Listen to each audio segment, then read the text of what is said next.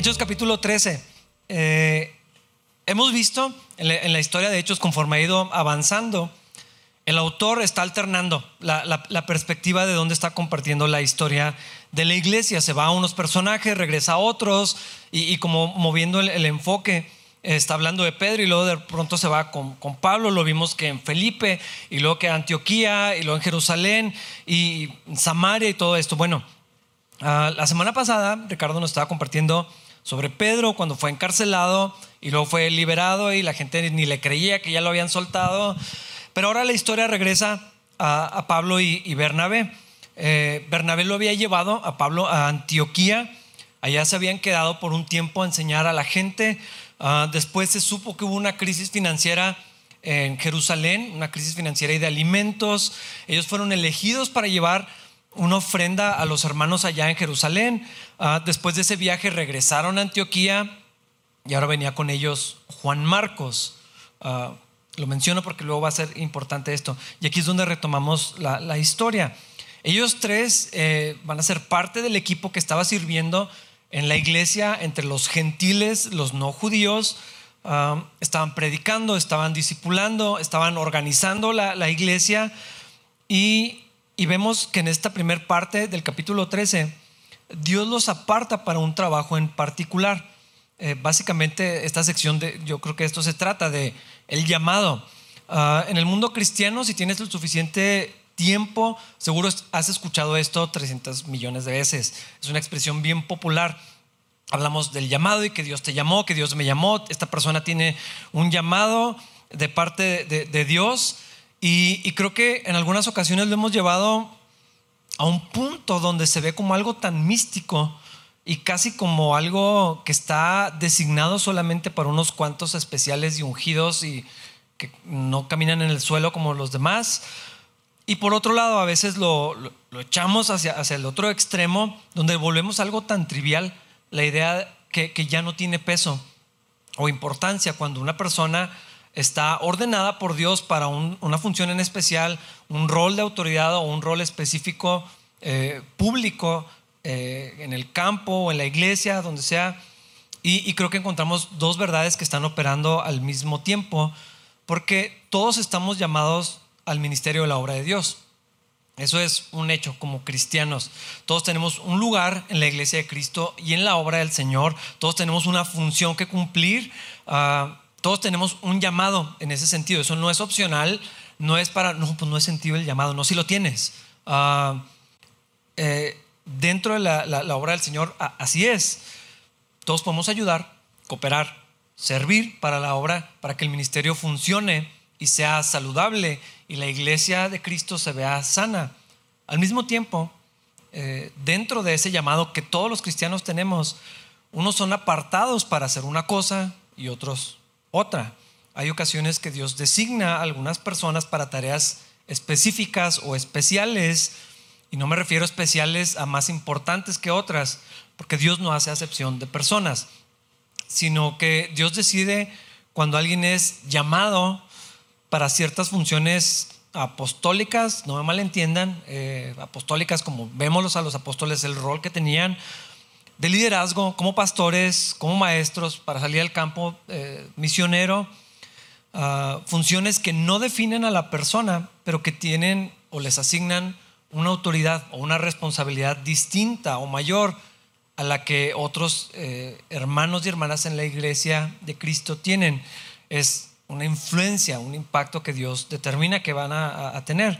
Y la Biblia sí tiene algo que enseñarnos al respecto.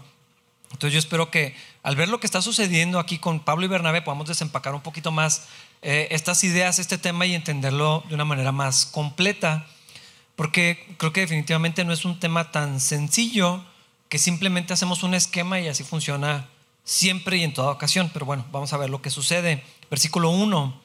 Entre los profetas y maestros de la iglesia de Antioquía de Siria se encontraban Bernabé, Simeón llamado el Negro, Lucio de Sirene, Manaén, compañero de infancia del rey Herodes Antipas y Saulo.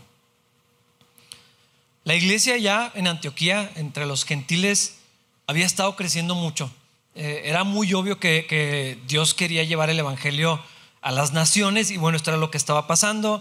Allá en Antioquía fue un movimiento tan grande que es donde por primera vez los llamaron cristianos y muchas personas más y más estaban viniendo a la fe en Cristo, estaban siendo salvos, luego estaban discipulándose eh, y vemos lo que estaba sucediendo en Hechos 2, ahora está sucediendo en Antioquía también. Están siendo enseñados en la doctrina de Cristo, tiene una comunidad que está creciendo cada vez más organizada, más sólida.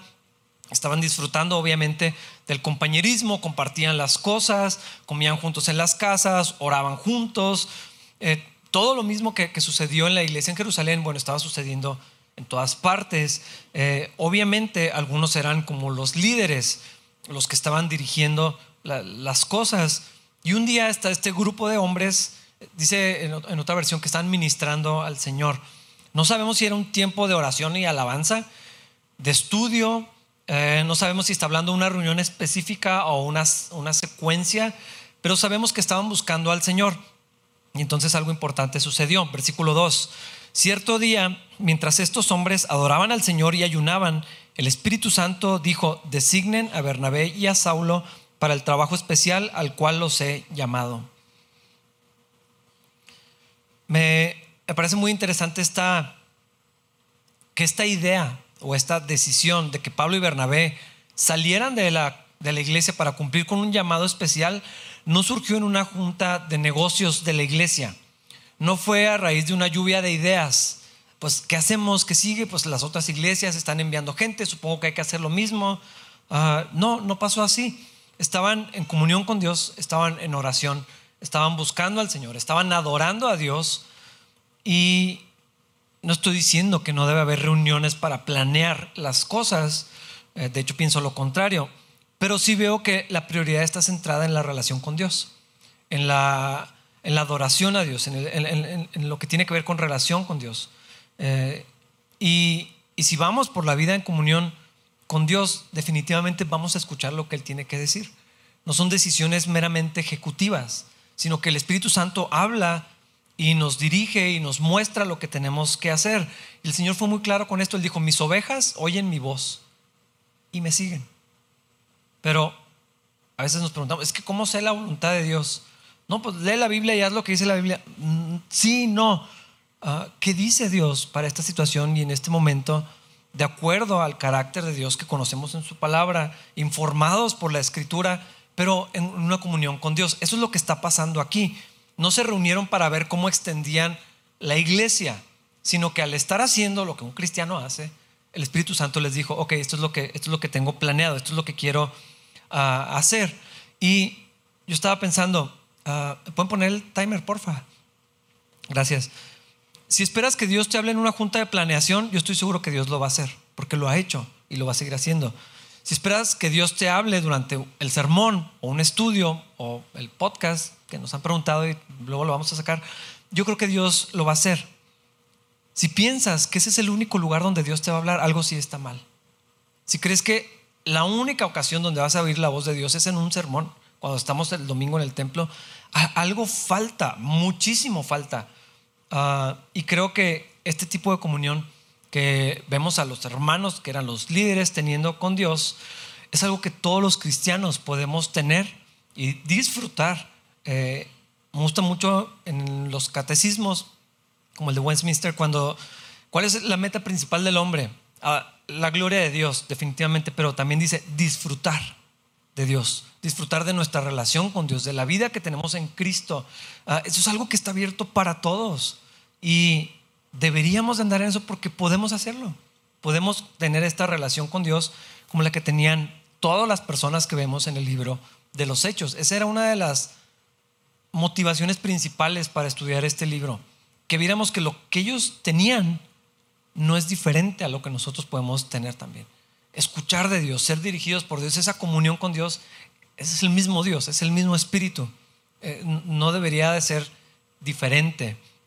Y bueno, el Espíritu Santo les mostró, apártenme a Pablo y a Bernabé, tengo algo especial que quiero que ellos hagan. ¿Cómo les habló? No sé. No dice. No dice si fue una voz audible, si fue un sentimiento compartido, tal vez fue algo progresivo. Ah, que se comenzó a hacer obvio para todos. Ah, podría haber sido así. después de todo, Pablo y Bernabé ya habían sido encomendados como equipo para diferentes tareas. Ya habían funcionado para llevar la ofrenda, para ir a... De hecho, cuando fueron a Antioquía era con este propósito.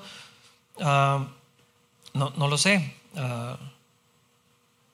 ahorita esto que estoy mencionando tiene que ver con lo que sucedió, ¿no? El hecho de que ellos ya habían tenido algunas funciones.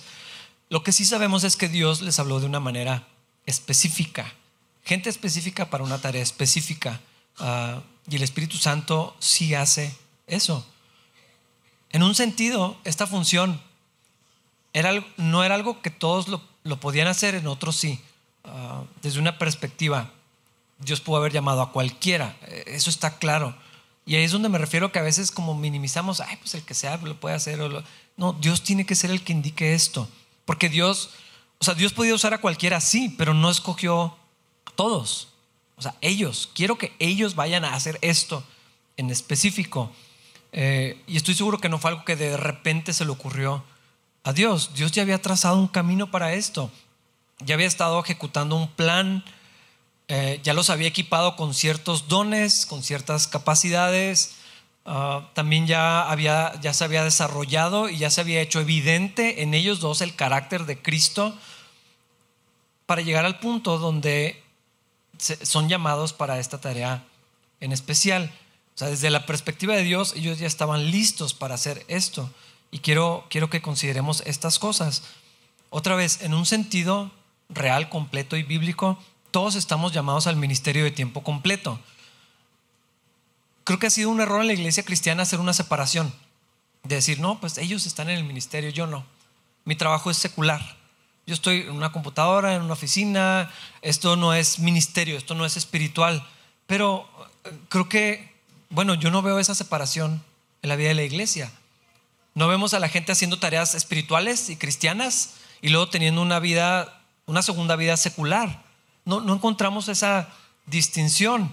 Ah, entonces, yo, yo lo que sé es que todos los cristianos somos de tiempo completo de Cristo. O sea, siempre estamos en relación con Dios, siempre estamos al servicio de Dios. Ah, y no importa si eres recién convertido, si creíste en Jesús y en su evangelio y Dios te salvó ayer, o si tienes más años de cristiano que lo que yo tengo de vida, no importa. Dios te eligió Dios te escogió para tener una relación con Él, para conocerlo, para amarlo y servirlo todos los días de tu vida 24/7. Eh, cuando el Señor les da la gran comisión a los discípulos, ahí en Mateo 28, eh, les dice que vayan por la vida, que hagan discípulos a todas las naciones. ¿Y para quién era esta instrucción? ¿Para los 12? ¿Para los 70? ¿O para los 500? ¿O para todos los cristianos. Hagan discípulos donde vayan, a todas las naciones. Es una, es una responsabilidad compartida por toda la iglesia, por todos los cristianos, tuya y mía. No es de los misioneros, no es de los pastores y no es de los líderes. Todos como cristianos, eh, o sea, tenemos parte en, este llamado, en esta vocación, en esta instrucción de, del Señor para todos los cristianos de todos los tiempos en todas partes del mundo y los que siguen y los que vienen detrás de nosotros si están en Cristo, esta es una responsabilidad que también ellos tienen. Entonces, estamos activos en este llamado. Había una iglesia que ahí donde dice salida en la puerta, no sé si estaba en, la, principal, pero decía, eh, estás entrando al campo misionero. O sea, al salir de la iglesia ya estás activo en el campo misionero, ya estás en la obra de Dios, no hay opción. No es para, pues cuando me nazca, es que no lo he sentido. No, o sea, ya, ya está pasando. Eh, presente. 1 Corintios 10, 31. Así que sea que coman o beban o cualquier otra cosa que hagan, háganlo todo para la gloria de Dios. Sí está hablando de comida, pero está hablando mucho más que solamente eso. Está diciendo que todo lo que hacemos, lo hacemos para la gloria de Dios. O sea, todo. Ir a mi trabajo, conducir, las tareas que nos parecen las más triviales, más cotidianas, más ordinarias, arreglar el jardín, sacar la basura, llevar a los niños a lo que sea, salir con mi novia, todo para la gloria de Dios, porque estamos en una relación con Dios. No es algo que nos quitamos y nos ponemos, No es algo que, bueno, ahorita soy cristiano, esto es una tarea espiritual, leer la Biblia es una tarea espiritual, pues también comer. Lo hago para la gloria de Dios. No es algo que activamos cuando estamos en, la iglesia. Uh, Colosenses 3:23, trabajen de buena gana en todo lo que hagan, como si fuera para el Señor y no para la gente. Está hablando de trabajo, pero no nada más de trabajo. Creo que la, la vida, o sea, normal, la rutina, se puede volver muy pesada cuando no tomamos en cuenta esto. Y, queremos, es que quisiera ya salir del trabajo para ahora sí ir a hacer algo para Dios. Ahí, ahí donde estás. Ahí en tu oficina, ahí en tu casa, ahí en la escuela, ahí lo que sea que hagas. Ah, todo para el Señor, todo para la gloria de Dios, siempre atentos a la dirección del Espíritu Santo. Romanos 14 habla de lo mismo, versículos 7 y 8. Pues no vivimos para nosotros mismos, ni morimos para nosotros mismos. Si vivimos es para honrar al Señor. Y si morimos es para honrar al Señor. Entonces, tanto si vivimos como si morimos, pertenecemos al Señor. Ya más claro no se puede. O sea, hasta si me muero, es para la gloria de Dios. Hasta si me muero, está al servicio de Dios. Eh, en la vida cristiana no hay áreas seculares y otras espirituales. Siempre estamos en comunión con Dios. El Espíritu Santo vive en nosotros. Siempre estamos activos en el servicio para el Señor. Listo para lo que Él indique, para que Él me muestre. Ya sea algo formal y permanente, un compromiso que yo hago y me inscribo y apunto y tiene un horario y una función y una descripción. O no. Si es algo temporal o espontáneo. O si el Espíritu Santo de pronto te indica que pasa algo y tienes que atender otra cosa. A veces las... Ah, válgame, se me fue lo que iba a decir. O sea, vas por la vida y pasa algo que parece una interrupción, eh, que te estorba porque tú tienes, o sea, tú vas para allá y tienes un plan y quieres hacer tal cosa. A veces es exactamente lo que Dios está diciendo que tenemos que poner atención, que atiendas eso, que, que, escuches lo que Dios quiere hacer, siempre listos para escuchar y obedecer la voz del Señor. Eh, en ese sentido, todos estamos en el ministerio en el servicio a Dios, comunión con Dios. Esa es la vida cristiana. Y luego vemos como otra área de nuestra misma relación con Dios, que es nuestro lugar y rol en la iglesia y en la obra de Cristo. Romanos 12, 1 Corintios 12, que ya los estudiamos, hablan de distintas clases de dones espirituales, distintas formas de servir, distintos ministerios y operaciones también llama. Y habla de muchos, profetizar, servir, enseñar, animar, dar, liderar, organizar, mostrar misericordia, aconsejar, dones de ciencia y discernimiento, fe, sanidad, milagros. Y en Efesios, ahorita lo vamos a ver, pero habla de pastores, maestros, evangelistas, o sea, todas estas expresiones y muchísimas más. Se ve de tantas maneras, de tan múltiples formas que una lista no es suficiente para decir todas las maneras en las que podemos servir a Dios cómo mis dones, capacidades, talentos, tiempo, recursos está a la disposición de, Dios. ¿Cómo se puede ver? No alcanza, ninguna lista sería suficiente para, para enumerar cómo puedo expresar y utilizar los dones. A veces lo limitamos. Para mí ese es el problema con las listas. Para mí ese es el problema con identificar tu don. Y no estoy diciendo que no debamos hacerlo. Pero cuando dices, no, es que quiero saber cuál es mi don es como decir, quiero saber cuál es la única cosa que debo hacer. En lugar de estar listos, pues a lo mejor tú enseñas o tocas o sirves, pero ¿y si Dios quiere que hagas otra cosa? Y si Dios te da una oportunidad para aconsejar y, no, pues es que soy ujiero, o sea, lo mío no es enseñar. Ahí, ya, o sea, Dios está diciendo otra cosa. Para mí ese es el problema con clasificarnos y limitar la obra de Dios a este es mi don. Estos son mis dones. Ah, quién sabe lo que Dios quiere hacer. Hay muchísimas maneras. Pero sí entiendo que hay lugares que podemos ocupar. A veces temporales, a veces un poquito más largos, a veces son muchos a la vez, diferentes. Y todos tenemos una posibilidad de servir en la obra de Dios. Tenemos una responsabilidad también. La, la parábola de los talentos nos enseña sobre esto. Lo que Dios te dio, recursos, dones, talentos, capacidades, aprendidos, desarrollados, espirituales, sobrenaturales, todo todo lo que tenemos, algún día el Señor va a decir, bueno, ¿y qué hiciste con, lo que te di? Pues no sé, nunca me dijeron. No, es que lo mío era nomás hacer tal cosa. No, creo que funcione así. Eh, vamos a dar cuentas a Dios y queremos presentarnos delante de Dios y decirle, Señor, me equivoqué un montón, pero usé todo lo que me diste, hasta lo que no me diste. Y, yo pienso en esa parábola, me gusta mucho pensar en ella. A uno le dio, le encargó uno, a otro dos, a otro cinco, y entregaron multiplicado, pero pues no entregas de cinco diez si no los usas, si no los gastas, si no los arriesgas, si no los, si no, te equivocas. Y de alguna manera que, que no sé cómo funciona, pues Dios a veces nos da otros dones. Eh, es mejor servir en una necesidad y ver lo que Dios quiere hacer. A veces de pronto se desarrollan cosas que pues yo no sabía que podía hacer esto, pero bueno, pues es lo que Dios está haciendo. Eh, ¿Cuántas iglesias, ministerios comienzan con una idea, es que esto es lo que queremos hacer y terminan haciendo otra completamente diferente, porque era lo que Dios estaba haciendo? Porque esos dones se multiplican y las oportunidades y, todo esto, y, a lo mejor se acaban eh, después de, un tiempo, yo, yo no sé. Pero sí tenemos una responsabilidad, todos, con lo que sea que Dios te haya dado. Eh, pienso en, en, Moisés, cuando Dios lo llama y le dice, es que no sé qué hacer, ¿cómo le hago? ¿Qué tienes en la mano? Pues un palo. Ah, pues eso vas a usar. ¿Cómo lo vas a usar? Pues así. Dios. Pero creo que eso, o sea, ¿y qué, puedes hacer? ¿Qué es lo tuyo? ¿Qué, es que no tengo mucho tiempo. Bueno, ¿y qué puedes hacer con el tiempo que sí tienes? Es que no puedo ir a la reunión porque es muy temprano. Y fuera de la reunión, y otro día, y entre semana, y los fines de semana, como que a veces, como Moisés, nos hacemos un montón de pretextos para decir, no, es que yo no sé hacer nada. Pues, ¿qué tienes a la mano? ¿Qué sí puedes? ¿Qué, qué, qué es lo que Dios te dio?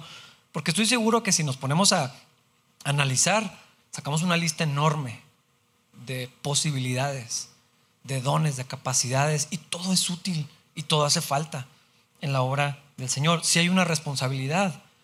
Y creo que sí, si estamos en una relación con Dios, si caminamos con Dios, si amamos a Dios, como, como que no veo manera de amar a Dios y no usar eso. Se me hace como ilógico. Amo al Señor, pero no tengo tiempo de hacer nada para el Señor. No sé, no creo. Ah, a lo mejor sí, tal vez. Yo les voy a creer si me dicen eso. Pero Dios sabe. Y creo que ustedes también. Algunos en la iglesia local. Ninguna iglesia local, ninguna, tiene todos los ministerios. Eso se los aseguro.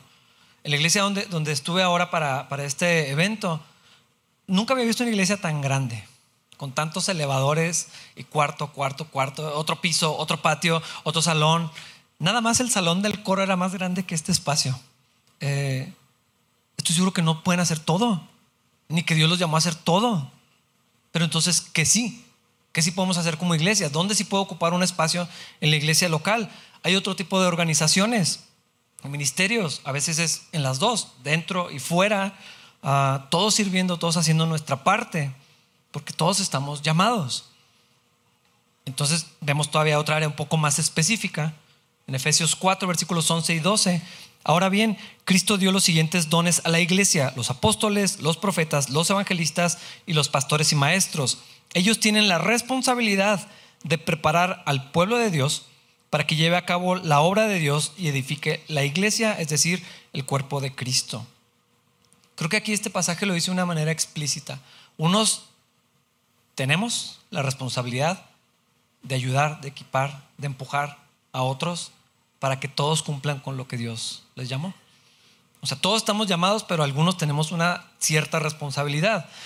Y, vemos este, yo creo que es lo que generalmente conocemos o, decimos como el llamado. Una vocación que Dios entrega de responsabilidad sobre otros, de compromiso y también de autoridad, pero la autoridad en el reino de los cielos siempre es responsabilidad. Nunca es control, nunca es dominio, nunca es poder, es servicio y responsabilidad. O sea que no nada más tengo que dar cuentas por mi persona. Bueno, mi esposa y mis hijos. Ok, pero más gente, más responsabilidad, más eh, personas por quien dar cuentas. Creo que eh, necesitamos ver eso. El liderazgo es responsabilidad y es lo que está entregando aquí eh, y hablando la palabra. Primera de Timoteo 3.1 dice, si alguno aspira a convertirse en líder de la iglesia, desea una posición honorable. Buena cosa desea. dice otro pasaje. Por esta razón, el líder de la iglesia debe ser, y lo empieza a describir, el carácter de la persona. No más un don se pide. No dice muchos, no habla de personalidad, habla de carácter, que es el carácter de Cristo, el que empieza a describir que todo hombre creyente debe reflejar.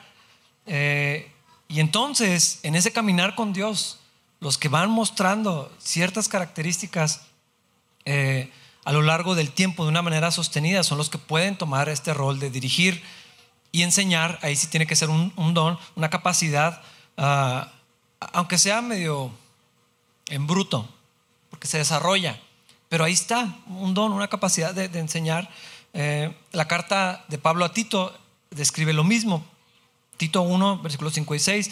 Te dejé en la isla de Creta para que pudieras terminar nuestro trabajo ahí y nombrar ancianos o pastores eh, en cada ciudad tal como te lo indiqué. El anciano debe llevar una vida intachable y lo empieza a describir otra vez. El carácter de Cristo es el carácter que esperamos ver en, las personas que se aspiran o que desean o que se van a convertir en líderes. Entonces, todos podemos tomar este lugar en un sentido sí, porque dice, el que, el que desea ser pastor, el que desea ser líder, qué bueno. Siempre hace falta manos. Esto es lo que se espera de ustedes. Está abierta la oportunidad en un, en un sentido, pero hay cosas que se tienen que ver antes de que lo hagan. Primera Timoteo 5:22 Pablo le está escribiendo a Timoteo, que está a cargo de la iglesia, una iglesia grande.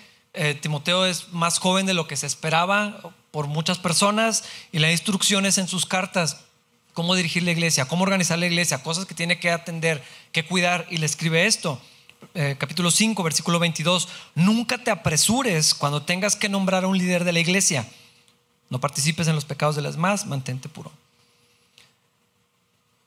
Hermanos, este es un error de, en muchas iglesias porque siempre hay necesidad. Es que nos surge alguien para que agarre a los jóvenes, nos surge alguien para que dirija a los varones. La Biblia dice, no te apresures. Cuando Dios quiera que se haga, Dios va a suplir.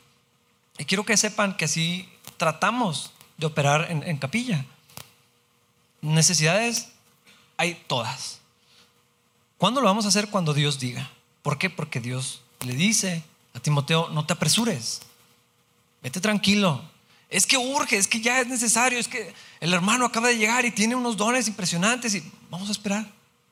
No te apresures, porque esto tiene una responsabilidad y un efecto en la iglesia. Segunda de Timoteo 2.2. Pablo le está escribiendo en su otra carta a Timoteo y le dice, me has oído enseñar verdades que han sido confirmadas por muchos testigos confiables. Ahora enseña estas verdades a otras personas dignas de confianza que estén capacitadas para transmitirles a otros. Fieles e idóneos. Fieles e idóneos. No dice talentosos, no dice con carisma, no dice con un currículum impresionante, con todo lo que han hecho en otras iglesias o en otros ministerios o tienen capacidad de hacer, fieles e idóneos. Y entonces a ellos se les puede entregar esta responsabilidad. Todas estas cosas eh, tiene que ver con esto que está sucediendo en Hechos. El Espíritu Santo les dijo muy claramente a ellos dos, pero es coherente con todo lo que acabamos de leer. Todos estaban llamados definitivamente sí. De hecho, todos estaban hablando de Cristo, todos estaban compartiendo de Cristo, todos estaban participando de que la, obra de la iglesia se fuera extendiendo. Y ya lo vimos unos capítulos atrás, donde los líderes dicen, hermanos, no la estamos haciendo, necesitamos gente, vamos a escoger algunos para que organicen la distribución de los alimentos, llenos del Espíritu, de buen testimonio, fieles e idóneos.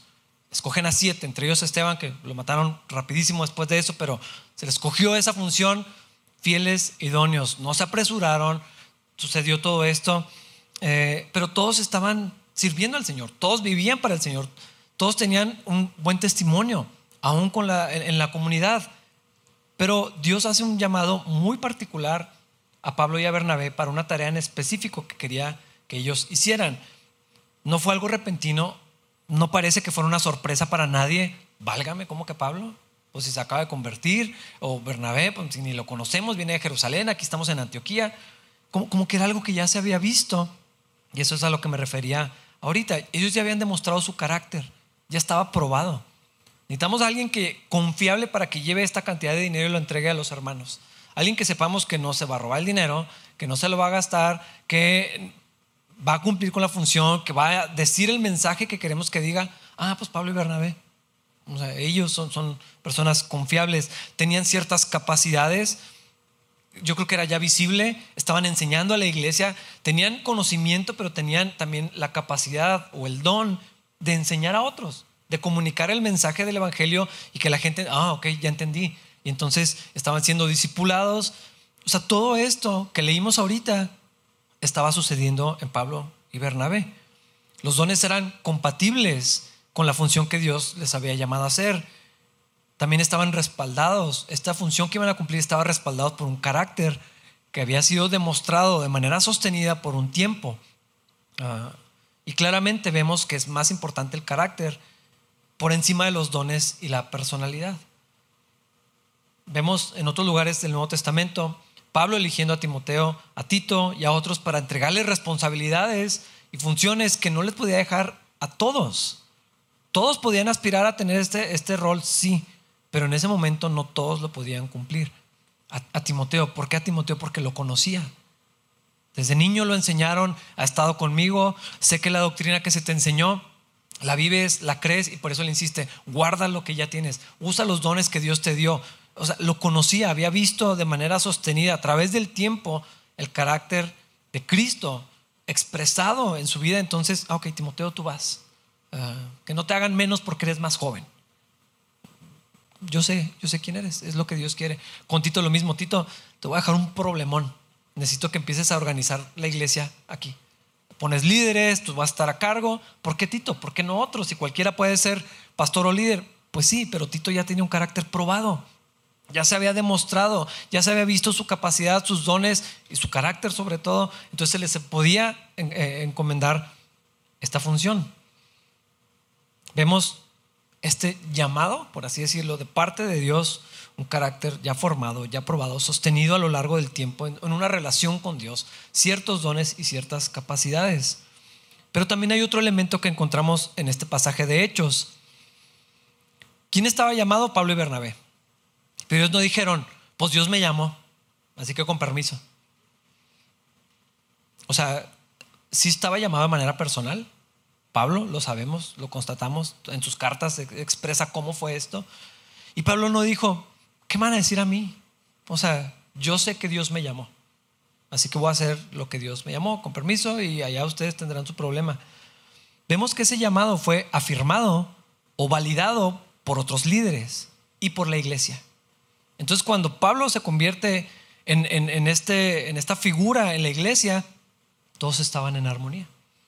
Los líderes lo afirman, el Espíritu les habló a los líderes y dijeron, ah, Pablo y Bernabé, Dios quiere que ellos cumplan con esta función. Y ellos afirman eso, porque ya estaba. Era lo que Dios estaba haciendo. Dios llamó a esas personas, pero Dios también le habló a los líderes y Dios lo confirmó también en la iglesia. Lo que quiero decir es que Dios no obró en secreto. Eh, fue personal, pero no fue oculto ni fue privado. Y esto es importante. Eh, es algo que debemos de saber. Dios te llama de una manera personal, sí. Lo sabes. Es algo que no sé cómo expresarlo. Mucha gente eh, que, conozco me preguntan, oye, ¿cómo fue que te hiciste pastor? Y ahí está eso. de verdad no podía escapar de eso. Y pienso cuando el profeta dice, era como un fuego que estaba así adentro. Lo sabía. Pero no nada más yo lo sabía. Hubiera sido mala idea para todos ustedes que nomás yo lo supiera y que yo dijera, es que yo sé que Dios me llamó a ser pastor. ¿A quién le importa eso? A menos que otras personas dijeran, Él sabe y yo sé que Él está llamado. Sabemos que Él está llamado. Mi esposa sabía que estaba llamado. Y ahí ya no tenía cómo echarme para atrás. Y así creo que vemos que funciona. Dios te llama, es algo personal, es algo íntimo, es algo que sabes, no puedes evitarlo. Ahí está y dices, es que tengo que hacerlo. Es más, no quisiera. Así como dijo el profeta, o sea, me quiero callar y no puedo, porque me arde hacia adentro. Pero luego se vuelve obvio para otros. Dios no le dijo solamente a Pablo que él estaba llamado para esta tarea. Eran viajes misioneros larguísimos, difíciles, iba a sufrir bastante de todo. Eh, y aunque muchas veces su ministerio sí fue solo o solitario, tal vez es la palabra, realmente Dios siempre le proveyó de una comunidad para apoyarlo durante su ministerio. Lo vemos sobre todo en la carta a los romanos. Bueno, lo vemos en varios pasajes, pero en el último capítulo de Romanos hace un montón de agradecimientos. Gracias a la hermana Conchita, siempre me invitó a comer a su casa, gracias a los hermanos que no sé qué, y, toda la lista de personas que, lo cuidaban, que oraban por él, le mandaban ofrendas, tráiganme la chamarra, está haciendo un montón de frío en la cárcel, tráiganme mis libros, visítenme, o sea, siempre había gente para comidas, hospedaje, ofrendas, cuidado y oraciones sobre todo. Pablo no estaba llamado a ser un héroe de la fe aislado y solitario, para que él brillara. Definitivamente no. Estaba llamado dentro de la iglesia, junto con la iglesia.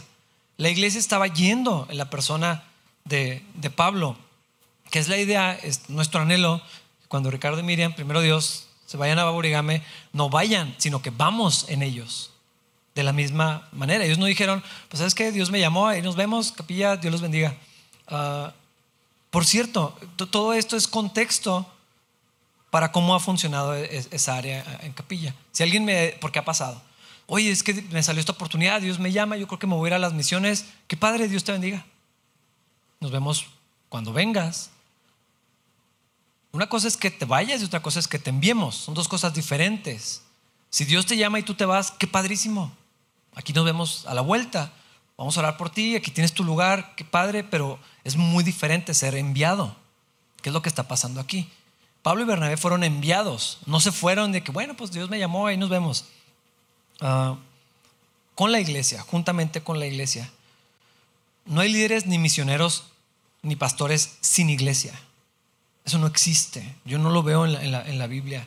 Y nadie se llama a sí mismo. Peor, es que tengo el deseo. Bueno, pues espérate que Dios te diga y luego se afirme ese llamado en, otros líderes y en la comunidad donde, estás. De hecho, vemos a Pablo, aquí está siendo enviado.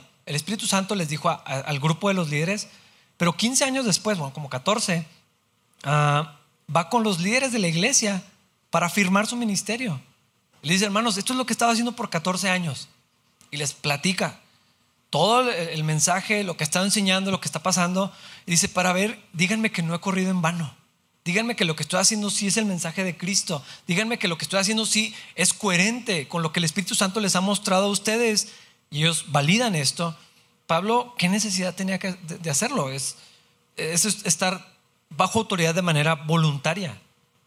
Por cierto, así funciona Capilla con respecto a Rocky Mountain Calvary. es un es una relación voluntaria de ambas, ambas partes, donde voluntariamente estamos debajo de la autoridad de ellos.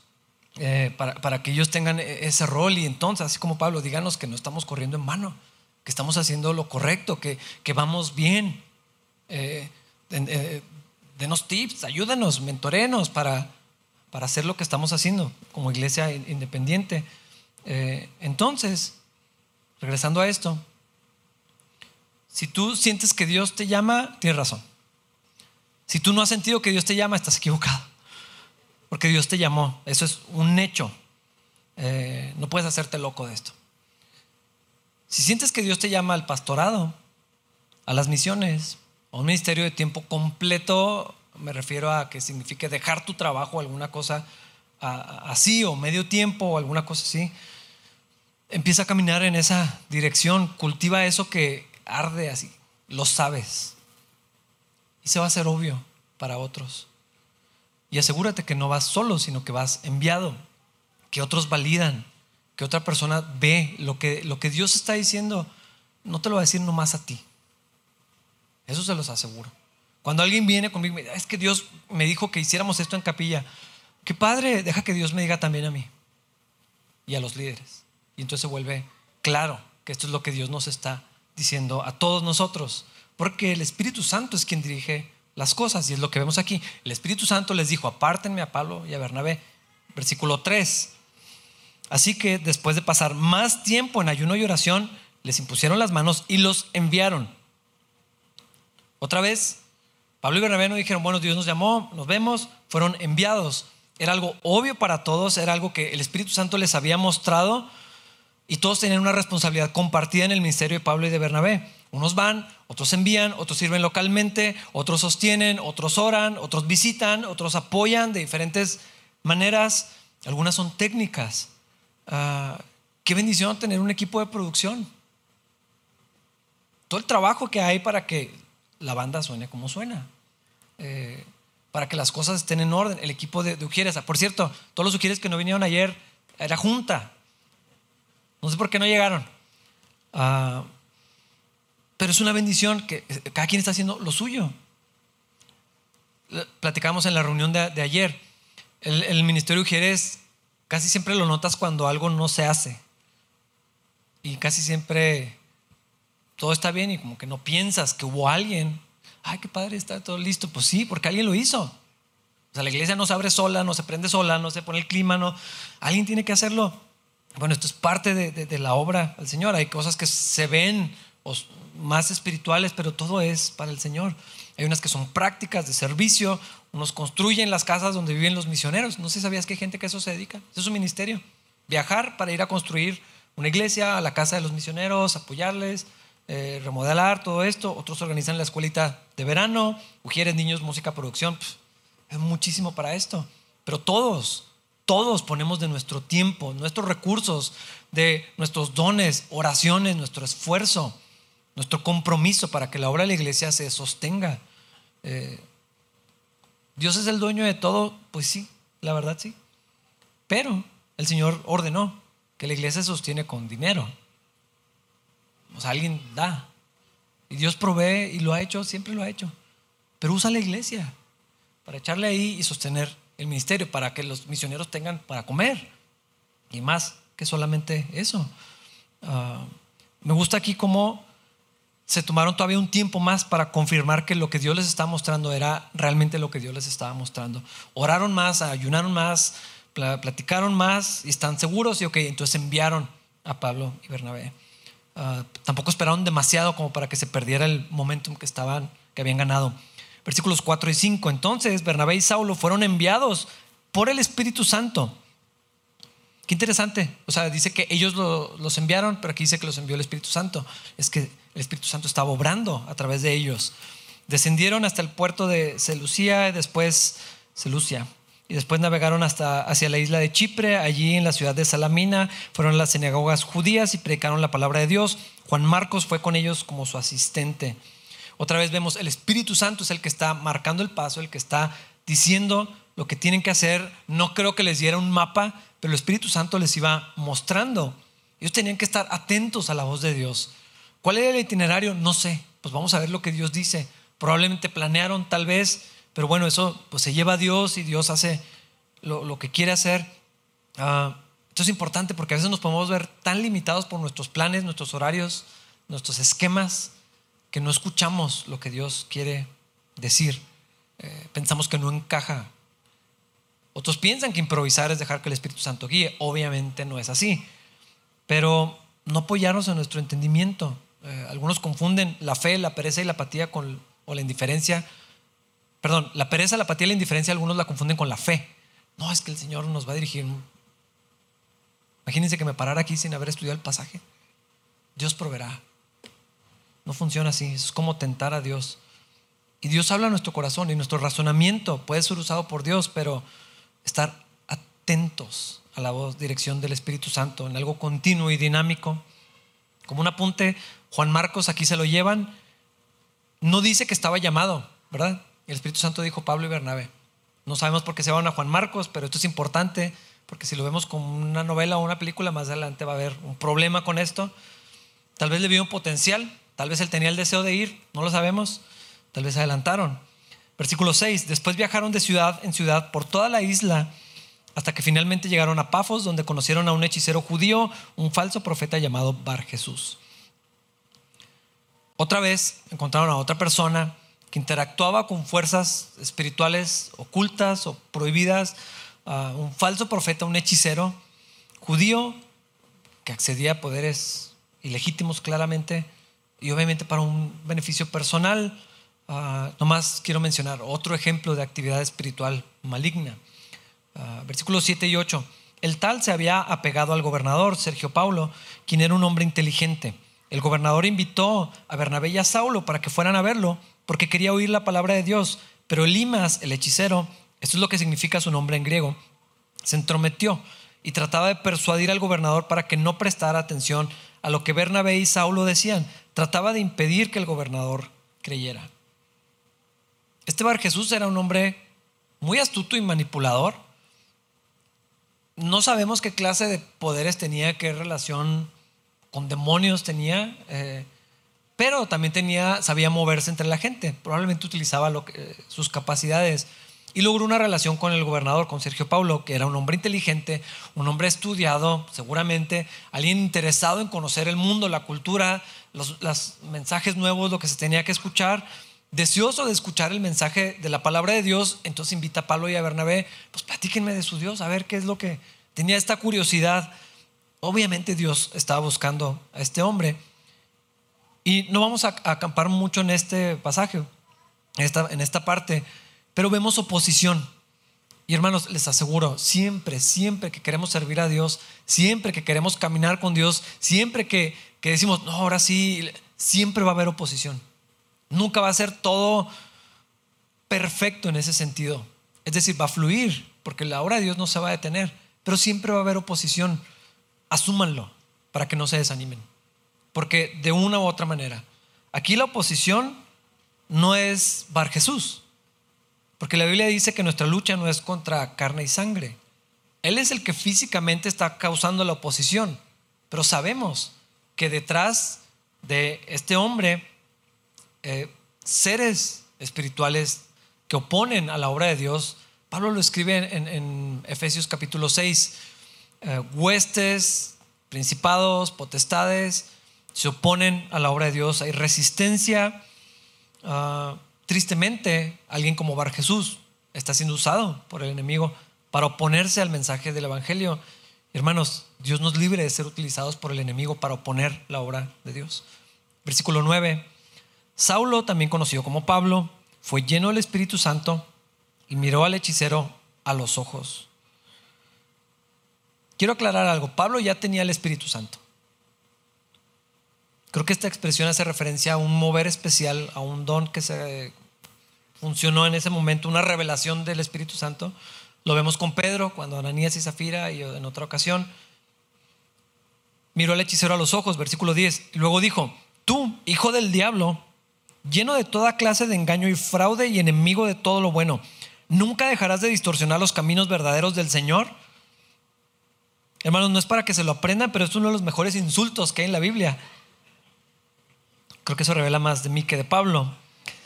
Pero el punto es que lo está confrontando con su corazón. No, lo está agrediendo, pero está lleno del Espíritu Santo, dirigido por el Espíritu Santo para tocar la condición de su corazón. Hijo del diablo, está atrapado en la condición que cualquier persona que no está en Cristo está, hijos de Satanás.